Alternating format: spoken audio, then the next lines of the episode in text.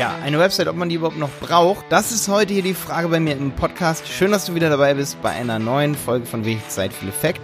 Ich bin's mal wieder, dein Malte, und heute geht es um Websites. Womit sollte man sie bauen?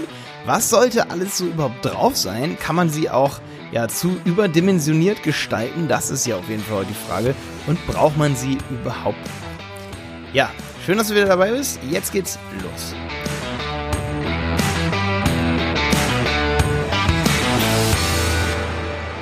Ja, eine Website, ob man die überhaupt noch braucht, das ist relativ ja, schwer zu beantworten, muss man an dieser Stelle hier sagen. Nicht in allen Branchen braucht man wirklich überhaupt noch eine Website und ich denke, es wird auch immer weniger, weil ähm, es gilt einfach Mobile First und es gibt einfach auch immer mehr Apps, Apps und Apps, dass man einfach auch eine App für seinen Kunden entwickeln sollte, ähm, die er online benutzen kann mit bestimmten Informationen.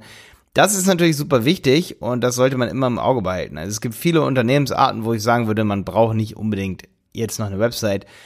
Ähm, Hauptsache, du hast ein mega geiles Konzept. Aber es geht immer mehr in Richtung, dass man eigentlich, so wie früher Unternehmen gesagt haben, ich möchte nur eine digitale Visitenkarte, dass eher das gebaut wird, als dass man alle Informationen auf seine Website drauf tun muss. Weil es ist irgendwie so, dass es inzwischen so ist, dass man eher sowas wie eine App für die ganzen Inhalte, die man bereitstellen möchte, erstellt. Ja, wie zum Beispiel irgendwie so in Blogart zum Beispiel Inhalte regelmäßig zur Verfügung stellen, Produktinformationen, Produktkataloge. Das wollen Leute vielleicht gar nicht auf einer Website haben. Wenn du zum Beispiel sowas hast wie eine Gebrauchsanleitung für so ein Produkt oder so. Tu das doch nicht auf einer Website, lass die Leute doch ein, noch eine App runterladen, wo sie dann sozusagen Funktionen haben, um dieser, ähm, um, um mit dem Gerät zu interagieren und so, ja. Ähm, das wird immer mehr und mehr so und ich habe jetzt gerade erst wieder so ein bisschen in die Android-Programmierung reingeschnuppert, hab gesehen, ey, wie einfach das eigentlich so eine Android-App zu bauen. Also wirklich, selbst wenn man das jetzt, sage ich mal, im Android Studio, wie, wie einfach das ist für Programmierer da relativ fix mit den ganzen Bibliotheken, die da zur Verfügung stellen, sehr, sehr mächtige Sachen zu bauen. Und ähm, ja, warum sollte man dann noch irgendwie eine Website haben? Und ich habe auf jeden Fall einen Grund für dich, warum man sie noch braucht, auf jeden Fall. Und äh, das ist zum Beispiel Google Ads, Facebook Ads und so. Du brauchst halt immer echt Landing-Pages. Zum Beispiel, wenn du jetzt weißt, du bist ein Softwareentwickler in Hamburg und du spezialisierst dich zum Beispiel auf irgendein ERP-System, zum Beispiel Udo oder ähm, Zendesk oder so, oder du äh, konzentrierst dich auf, auf irgendwelche Frameworks, wie zum Beispiel Laravel oder so, irgendwelche PHP-Frameworks oder so, ne? Ähm, oder auf eine bestimmte Programmiersprache oder auf Shop-Systeme, dann solltest du wirklich sowas wie in Anführungsstrichen eine digitale Visitenkarte haben, aber nicht nur das, sondern du solltest wirklich da Leistungsseiten haben in dem Bereich, wo du exakt diese Leistung abholst. Das kann ich nur immer sagen. Ich fand super krass, als ich damals so Udo-Videos gemacht habe. Das ist dieses ERP-System. Ähm, das habe ich als Student gemacht, diese Udo-Videos. Das war damals OpenERP und wir haben so viele Kundenanfragen bekommen, nur weil ich diese Videos hatte. Bei LinkedIn habe ich eingestellt, dass ich Odoo kann und dann haben wir noch einige Unterseiten einfach nur mit der Leistung erstellt. Und es ging so schnell, dass wir in Dresden und auch in Sachsen, glaube ich, insgesamt und äh, auch für ein paar andere Städte irgendwie waren wir dann oben, komplett mit Udo-Programmierung, wo ich mir denke, warum hat das die Konkurrenz nicht gemacht? Ja, und ich glaube, die hat einfach die Macht von so einer Website unterschätzt dass man sich doch eigentlich ziemlich einfach und sehr schnell so eine Leistungsseite oder einfach eine Produktbeschreibungsseite zusammenklicken kann. Und da möchte ich auch auf den Punkt zurückkommen, was oder womit würde ich so eine Website überhaupt bauen? Also ich denke, dieses was soll drauf sein oder was ist das Wichtigste, habe ich jetzt schon mal beantwortet, so ein bisschen.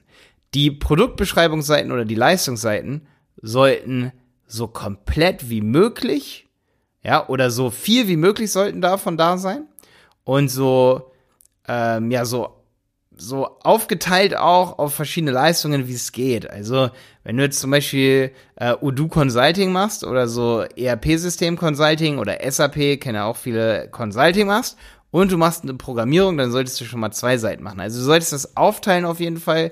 Das ist super wichtig bei einer Website. Aber man braucht halt auch nicht immer so zu viel. Also viele haben dann auch echt immer so viel zu viele Seiten. Gerade bei Event-Websites sehe ich das immer. Wenn ich jetzt ein Event habe, wie zum Beispiel die OMR in Hamburg, Bits and Pretzels in, in, in München, dann gehe ich da auf die Seite. Ich will eigentlich nur zwei Sachen machen. Ich will mich zum Newsletter anmelden, damit ich das nicht verpasse. Ich möchte wissen, wann es ist und ich möchte ein Ticket kaufen. Das sind so drei Sachen. Die sollten völlig im Vordergrund auf der Startseite sein. Ähm, das war die letzten Jahre schon immer so. Immer wenn ich auf so eine Event-Website gehe, ich möchte eigentlich wirklich, das sind die drei Haupt-Call-to-Action-Sachen. Und meist muss ich danach ziemlich suchen auf solchen Event-Websites. Und da siehst du schon, okay, man kann auch oft viel zu viel haben. Viel zu viel. Ich meine, klar, es ist wichtig, dass da noch irgendwie die Speaker sind und so, aber die können auch irgendwie in eine PDF outgesourced werden.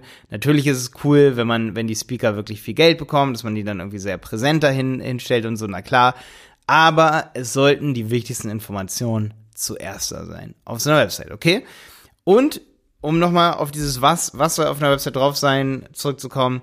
Es ist so wichtig, dass du für eine bestimmte Leistung, zum Beispiel für den Ticketverkauf, nochmal eine bestimmte Unterseite hast. Wie zum Beispiel, wenn du Premium-Tickets verkaufst, dann musst du eine Premium-Ticket-Unterseite haben. Weil wenn die Leute bei Google sowas suchen, und das ist der Grund, warum sollte man eine Website haben, ähm, wenn derjenige das sucht, dann findet er eben ganz schnell diese Premium-Tickets, weil die Leute sind so schnell, so deprimiert, weil sie dann nur eine, irgendeine andere Unterseite äh, finden und nicht die richtigen Tickets, sondern nur die alten, veralteten Early Bird Tickets, die schon wieder weg sind, weil du nicht konkret genug warst mit deinen Unterseiten. Ja, weil du vielleicht nur eine Unterseite hattest, wo das Wort Premium steht, das waren aber die Early Bird Dinge, aber du hast keine dedizierte Seite, also keine zugeordnete Seite für Premium Tickets. Ist ein Problem, die Leute finden die alte Seite, sind deprimiert, verpassen das Event. Ist mir gerade genauso passiert, neulich auch mit einem Event. Ja, ähm, das war das was? Jetzt nochmal, wie sollte man eine Website bauen? Ich meine, ich sag jetzt gerade hier, du brauchst diese Unterseiten. Habe ich gerade gesagt, du brauchst da 10.000 Social Interaction Sachen, du brauchst die übelst ausgeklügelten Funktionen, irgendwelche sticky Sidebars, ähm, Pop-ups und so weiter. Ich sag mal so, das sind alles Dinge, die sind nice to have. Also schön, wenn man sie hat. Aber die sind nicht wirklich nötig. Wenn man eins davon nicht hat, dann ist es halt so Jacke wie Hose. Ja, wenn du mal keinen Pop-up hast, gut für den Benutzer. Wenn du kein, keine sticky Sidebar hast in deinem Online-Shop oder auf deiner Event-Website, wo derjenige sieht, wie viel, äh, wie, wie viel er im Warenkorb hat, alles kein Problem. Es ist einfach so, die Leute wollen die Informationen, die wollen einfach das Ticket finden. Die wollen vielleicht nicht mal eine sticky Sidebar. Ja, also die, die nervt das vielleicht sogar. Und die wollen auch vielleicht gar kein Pop-up. Und die wollen vielleicht auch nicht überall irgendwelche Facebook-Buttons. Äh, und vielleicht wollen die auch gar nicht mit irgendwie ähm, PayPal Fast Checkout bezahlen, wenn er nicht da ist. Das interessiert die vielleicht gar nicht. Die Leute würden viel mehr kaufen, wenn sie einfach direkt das finden, was sie suchen und nicht, weil sie die Zahlungsart jetzt gerade in dem Moment haben und dann mit Fast Checkout auschecken, was sowieso manchmal ziemlich, ja, wie, wie auch immer, es kann Conversion Boost sein, na klar. Aber das ist nicht, was das User-Centralized äh, Marketing, sage ich mal, ist. Also, dass wirklich der Benutzer im Zentrum steht seiner Betrachtung, dass man sagt, was interessiert den denn? Und ähm, was denjenigen auch wirklich nicht interessiert, sind so Sachen wie, ja, kann er das teilen zum Beispiel, ne? Das habe ich eben schon gesagt. Wenn du da keine Sharing-Buttons hast, okay, ist vielleicht jetzt nicht so übelst geil für dich, weil dann kann er das nicht sharen. Aber würde das, der das überhaupt teilen? Würde er das überhaupt machen? Unsere Beobachtungen sagen, nein, die teilen das so oder so, indem sie den Link oben kopieren und dann zu Facebook gehen und den da rein kopieren. Wann habt ihr schon mal einen Sharing-Button gedrückt? Und wenn du das jemals, ne, also um das hier ein bisschen abzuhaken, du brauchst viele Dinge gar nicht, wo du denkst, dass du sie brauchst, ja.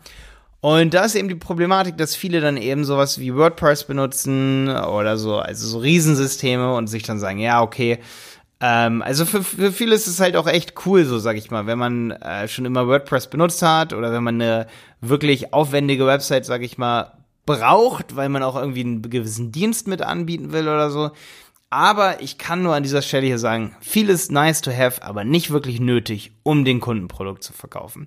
Und du solltest dann schauen, was will denn aber der Kunde haben? Will der da einen Sharing-Button? Nö, das interessiert ihn nicht. Will der zum Beispiel ähm, einen schnellen Checkout haben und, und äh, sag ich mal, einen sehr übersichtlichen Checkout und die Tickets dann nochmal per E-Mail geschickt äh, bekommen? Klar, das will er haben. Auf jeden Fall. Das ist super wichtig für ihn. Und, da, und danach solltest du nach deinem System unterscheiden. Und wenn du jetzt ein Dienstleister bist, der zum Beispiel einfach eine Website für seine Unter Unterseite, für die, für die Leistungen hat, zum Beispiel du bist eine Tischlerei und du machst irgendwie Glasaufbereitung, also ich, ich habe noch nie einen Kunden als Tischlerei, äh, obwohl doch, haben wir. naja, aber ich habe mich noch nie mit den Leistungen ähm, beschäftigt. aber stell mal vor, du hast irgendwie Tischlerei Sterz aus Hamburg, ähm, hat beispielsweise, ähm, ja, die, die hat Glasaufbereitung, so polieren oder halt auf Maßanfertigung. Dann solltest du ja eben für jede dieser Leistungen wenigstens eine Unterseite haben, wo die Telefonnummer steht, dann wirst du angerufen und einem Kontaktformular. Dann kriegst du eine E-Mail. Und braucht man dafür WordPress? Nö, überhaupt nicht, gar nicht. Da würde wahrscheinlich hier so eine Google My Business Seite reichen. Ähm, die finde ich nur nicht so cool, weil ich glaube, man kann kein Google Ads draufschalten. Ich bin mir gerade nicht so sicher. Google ändert da ja auch immer einiges, aber da sind wirklich die einfachsten Dinge, wie zum Beispiel äh, Jimdo oder von mir aus Wix. Egal, da scheitert die Marketing Power der Unternehmen nicht an der Website, sondern an dem, was drauf ist. Ja, also, wenn du sagst, ey, wir haben hier so eine Website und so und da können wir keine Sharing-Buttons einfügen, das ist im WordPress so toll und im WordPress haben wir so einen Parallax-Effekt, das ist so ein Effekt, wenn man wo scrollt und irgendwas bleibt dann stehen. Also sticky sagt man, das bleibt dann stehen und dann scrollst du so runter und dann bleibt irgendwas so stehen und dann scrollt das, das überlappt, das nennt man Parallax, ne? Ey, das interessiert doch deine Kunden nicht. Das ist denen doch völlig, völlig egal, ob da jetzt Parallax ist oder nicht, ja? Die wollen erstmal den besten Preis, das beste Angebot und irgendwas Attraktives haben. Also na natürlich sollte das einigermaßen schick aussehen, na klar, aber ähm, ja, das ist äh, so wie bei Männern und Frauen so, ne? Ähm, der, der, der Typ oder die Frau, die wirklich total heiß aussieht, oder ja, wenn der jetzt total heiß ist, dann wird er nicht noch, noch besser einen Ehepartner finden oder so. Das ist, äh, es reicht, wenn derjenige, äh, ich sag mal so, ist ein ganz cooler Vergleich, wenn derjenige ganz normal aussieht und äh, sehr einfühlsam ist. Das reicht, um einen tollen Lebenspartner zu finden. Und genauso ist es auch, genauso kann man einen tollen Kunden finden. Es reicht, wenn du ganz normal aussiehst, aber du einfach innere Werte hast. Gute Qualitäten, wenn, wenn dein, wenn dein Produkt cool ist, ja. Da brauchst du nicht überdurchschnittlich krasse Parallax-Effekte haben. War jetzt eigentlich ein ganz geiler Vergleich, ne? nee, ist aber wirklich, es ist genau so. Es kommt da echt auch dem Kunden auf die inneren Werte an, auf das, was er sucht, auf das Produkt, das er haben will. Und da ist es egal, was du nimmst. Ob du da jetzt WordPress nimmst. Ich meine, ich habe tausende von WordPress-Tutorials und ich würde meine Website, glaube ich, so fix mit WordPress bauen. Aber ich habe auch schon erlebt, und das möchte ich euch nicht vorenthalten, dass wir eine WordPress-Website gebaut haben für Kunden, die die selber dann bedienen wollten und wo ich dann gemerkt habe, oh, da ist dann wirklich nicht genug technisches Know-how da. Und Wix oder Jimdo sind viel, viel, viel besser.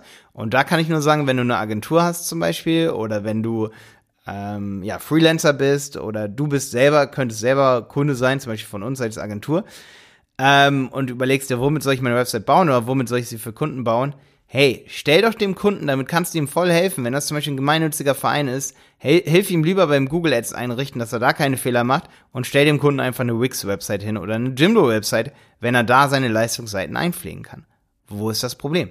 Bei WordPress ist es wieder so, da brauchst du wieder so einen, sag ich mal, einen Server wie, wie All-Inke oder wir lieben ja Rateboxes, ist, ne, das ist dann nicht, ähm, nicht eine Plattform as a Service oder Software as a Service. Das ist dann mehr so, du musst das System dir halt runterladen, irgendwo hochladen oder du nimmst WordPress.com, da bin ich gar kein Fan von. Ähm, ja, das hat viele andere Gründe, die möchte ich hier nicht so ausweiten. Aber nimm doch die einfachste Lösung und das sind eben so Baukastensysteme auch. Ich würde jetzt nicht unbedingt den 1 und 1 Baukasten, das Baukastensystem von denen empfehlen, aber besser als sich monatelang mit irgendwelchen Sharing-Buttons rumzuschlagen oder mit Pop-ups, die eigentlich der Kunde gar nicht will. Der Kunde will eigentlich nur eins, ein cooles Angebot finden. Und dein Produkt ist nicht deine Website, dein Produkt ist dein Produkt. Bis dann, dein Mike.